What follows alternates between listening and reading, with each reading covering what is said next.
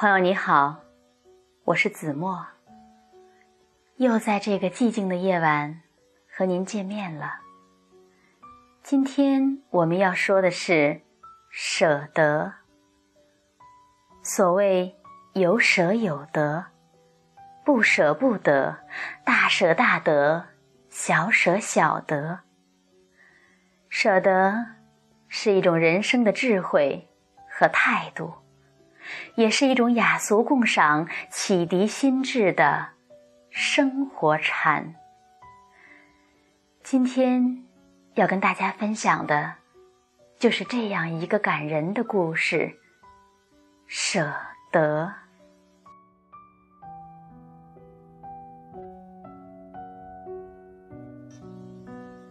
父亲去世十年后，在我的软硬兼施下。母亲终于同意来郑州跟着我，她最小的女儿一起生活。这一年，母亲七十岁，我四十岁。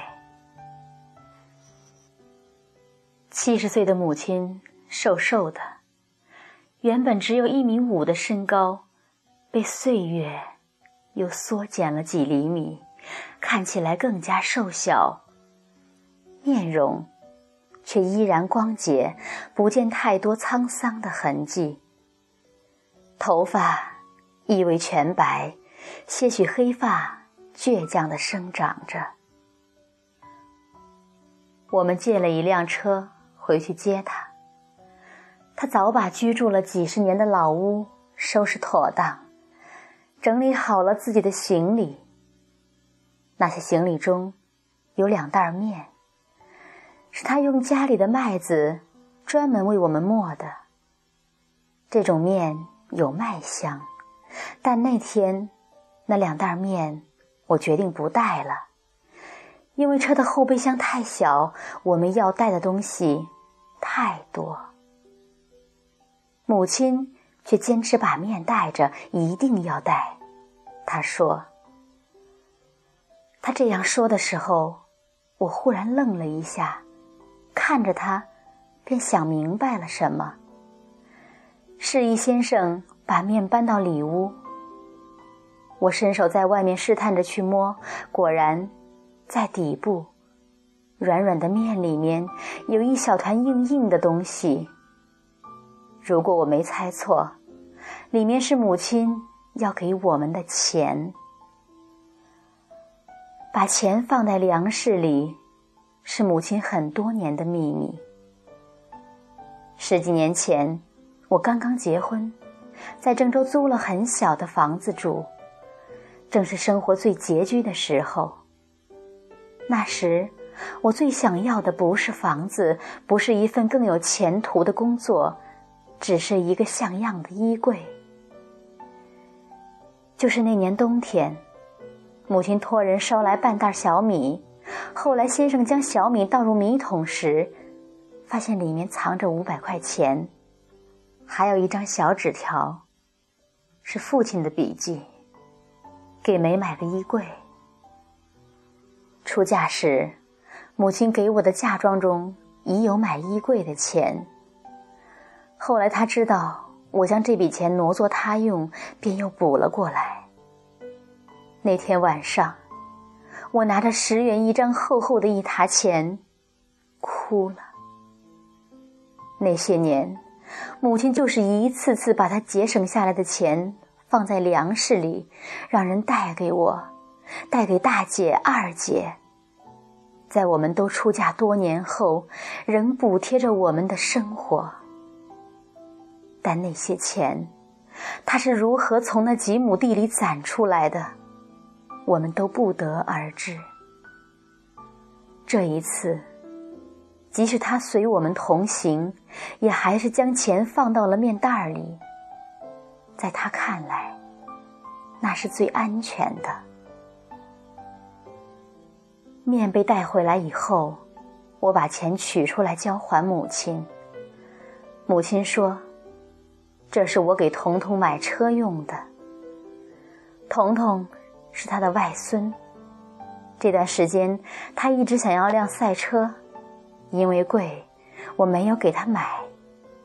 上次回老家，他许是说给母亲听了，母亲便记下了这件事。两千块，是他几亩地里一年的收成吧？我们都不舍得，但他舍得。记忆中，母亲一直是个舍得的人，对我们，对亲戚，对左邻右舍，爱舍得付出。东西舍得给，钱舍得借，力气也舍得花。有时不知道她一个瘦小的农村妇人为什么会这样舍得。母亲住下来，每天清晨，她早早起来做饭，小米粥、小包子、鸡蛋饼，变着花样。中午下班。我们再也不用急赶着去买菜，所有家务母亲全包揽。阳台上还添了两盆绿莹莹的蒜苗。有了母亲的家，多了种说不出的安逸。母亲带来的两袋面，一袋倒入桶里，另外一袋儿被先生放到阳台上。过了几天，我却发现阳台上地板的那袋面，被移到了高处的平台上晾晒。先生是个粗心的人，应该不会是他放的。我疑惑地问母亲，他说：“啊，我放上去的，晒晒，别坏了。”我一听就跟他急了。那平台一米多高，那袋面六七十斤，身高不足一米五，体重不到九十斤的母亲，竟然自己把它搬了上去。我冲他大喊：“你怎么弄上去的？那么沉，闪着腰怎么办？砸着你怎么办？出点事儿怎么办？”一连串的凶他，他却只是笑，围着围裙站在那里。等我发完脾气，小声说：“这不没事儿吗？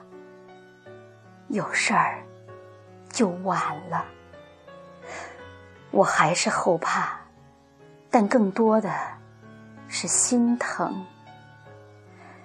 直到母亲向我保证以后不再干任何重活，我才慢慢的消了气。母亲来后不久。有天对先生说：“星期天，你喊你那些同学回家来吃饭吧。我都来了大半个月了，也没见他们来过呢。”先生是在郑州读的大学，本市同学的确很多，关系也都不错。起初还会在各家之间串门儿，但现在大家都已习惯了。在饭店里聚会。城市生活就是这样繁华而淡漠，不是非常亲近的，一般不会在家里招待客人。我便替先生解释：“妈，他们经常在外面聚呢。”母亲摇头：“外面哪有家里好呀？外面饭菜贵不说，也不卫生。再说了。”哪能不来家里呢？来家，才显得亲。然后，母亲态度坚决的让先生在周末把同学们带回家来聚一聚。我们也拗不过他，答应了。先生分别给同学中几个关系最亲近的老乡打了电话，邀请他们周末来我们家。周末一整天，母亲都在厨房里忙碌。下午，先生的同学陆续过来了，象征性的提了些礼品。我将母亲做好的饭菜一一端出。那几个事业有成、几乎天天在饭店应酬的男人，立刻被几盘小菜和几样面食小点心吸引过去。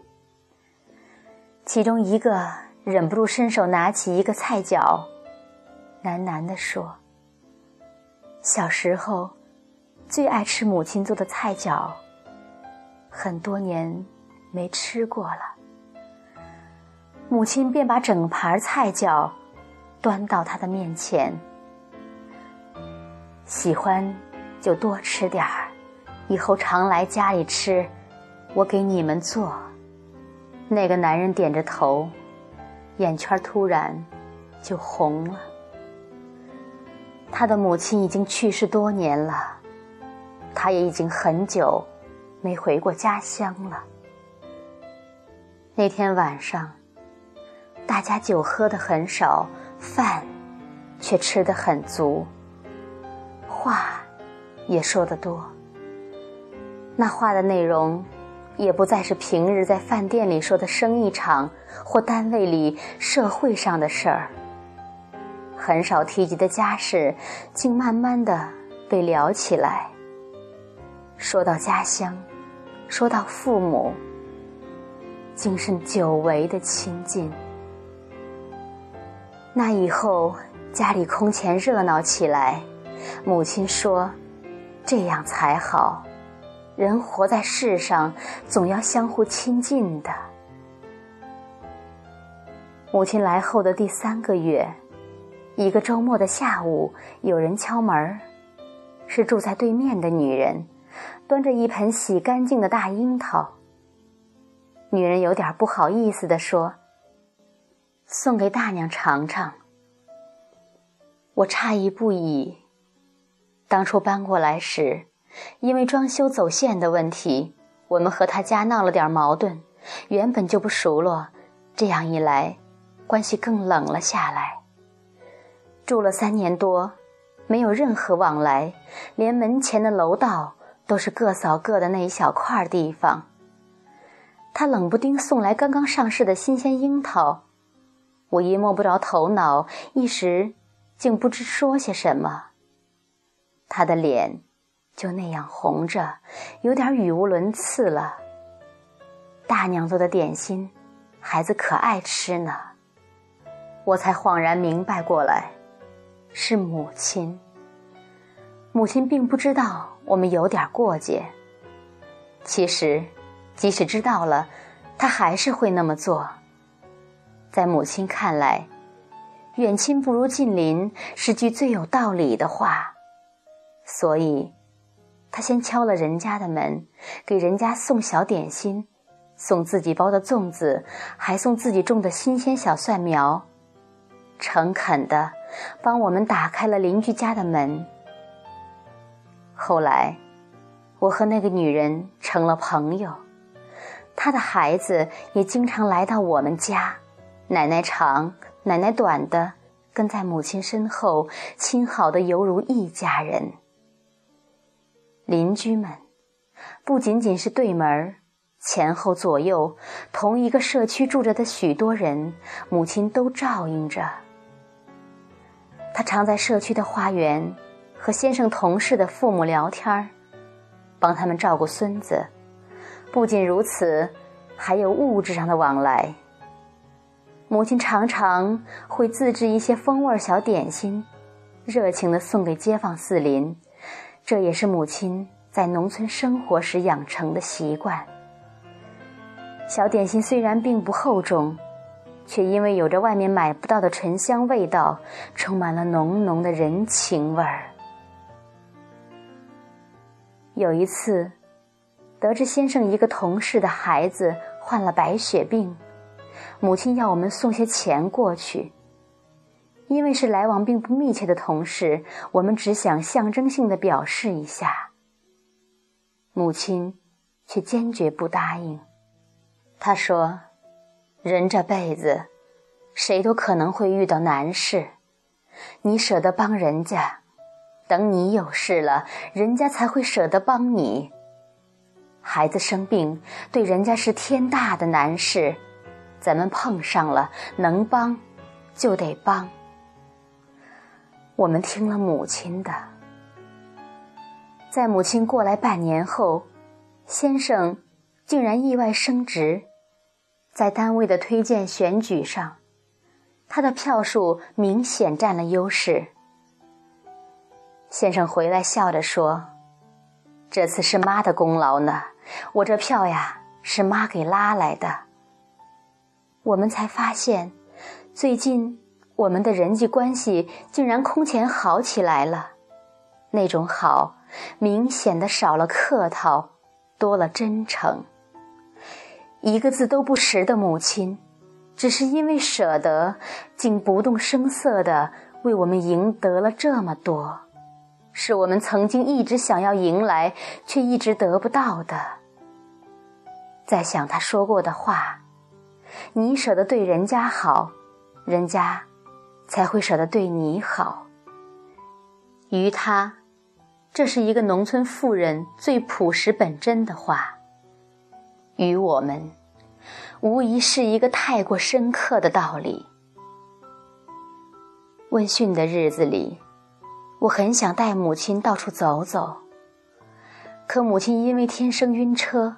坐次车如同生场大病，于是常拒绝出门。那个周末，我决定带他去动物园儿。母亲说：“没有见过大象呢。”动物园离家不远，几站路的样子。母亲说：“走着去吧。”我不同意。几站路，对一个七十岁的老人，还是太远了。可他又坚决不坐车，我灵机一动，妈，我骑车带你去。母亲笑着同意了。我推出车子，小心地将他抱到前面的横梁上，一只胳膊刚好揽住他。抱的时候，心里一疼，他竟然是那么轻，蜷在我身前。像个孩子。途中要经过两个路口，其中一个正好在闹市区。小心的骑到路口，是红灯。我轻轻下车，还未站稳，却有警察从人流中穿过来，走到我面前说：“不许带人，你不知道吗？还在前面带。”说完。便低头开罚单，母亲愣了一下，攥着我的胳膊要下来。我连忙扶稳他，跟那个年轻的警察说了声对不起，解释说，我母亲晕车，年纪大了，不能坐车，我想带她去动物园看看。警察也愣了一下，这才看清。我带的是一位老人，还不等他说什么，母亲责备我：“你怎么不告诉我城里汽车不让带人呢？”然后坚持要下来。我正不知所措，那个警察伸手一把搀住了母亲。大娘，对不起，是我没有看清楚，城里。只是不让骑车带孩子，您坐好。然后，他忽然抬起手向我认认真真的敬了个礼。接着，他转身让前面的人给我腾出一个空间，打着手势，阻止了四面车辆的前行，招手示意我们通过。我带着母亲。缓缓地穿过那个宽阔的路口，四面的车辆静止，行人停步，只有我带着母亲，在众人的目光里骄傲前行。那是我有生以来第一次受到如此厚重的礼遇，因为母亲。因为舍得给予他一次小小的爱，一个萍水相逢的年轻警察，便舍得为我破例，舍得给我这样高的尊敬。这礼遇是母亲给我的。母亲是在跟着我第三年时查出肺癌的，结果出来以后，有个做医生的朋友诚恳地对我说。如果为老太太好，不要做手术了，听天命，尽人事吧。这是一个医生不该对患者家属说的话，却是真心话。和先生商议后，决定听从医生的安排，把母亲带回了家。又决定不向母亲隐瞒，于是对她讲了实情。母亲很平静地听我们说完，点头。这就对了。然后，母亲提出要回老家。母亲在世的最后一段时间，我陪在她的身边。药物只是用来止疼，抵挡不了癌症的肆虐。他的身体飞快地憔悴了下去，已经不能站立了。天好的时候，我会抱他出来，小心地放在躺椅上，陪着他晒晒太阳。他渐渐地吃不下饭去。喝口水都会吐出来，却从来没流露出任何痛苦的神情。那些许黑发依旧倔强地蓬勃着，面容消瘦，却光洁。只要醒着，脸上便漾着微微的笑容。那天，母亲对我说：“你爸，他想我了。”妈，可是我舍不得。我握着他的手，握在掌心里，想握牢，却又不敢用力，只能轻轻的。梅，这次你得舍得。他笑起来，轻轻的将手抽回，拍着我的手。但是这一次，母亲，我舍不得，我说不出来，心就这么疼啊，疼得碎掉了。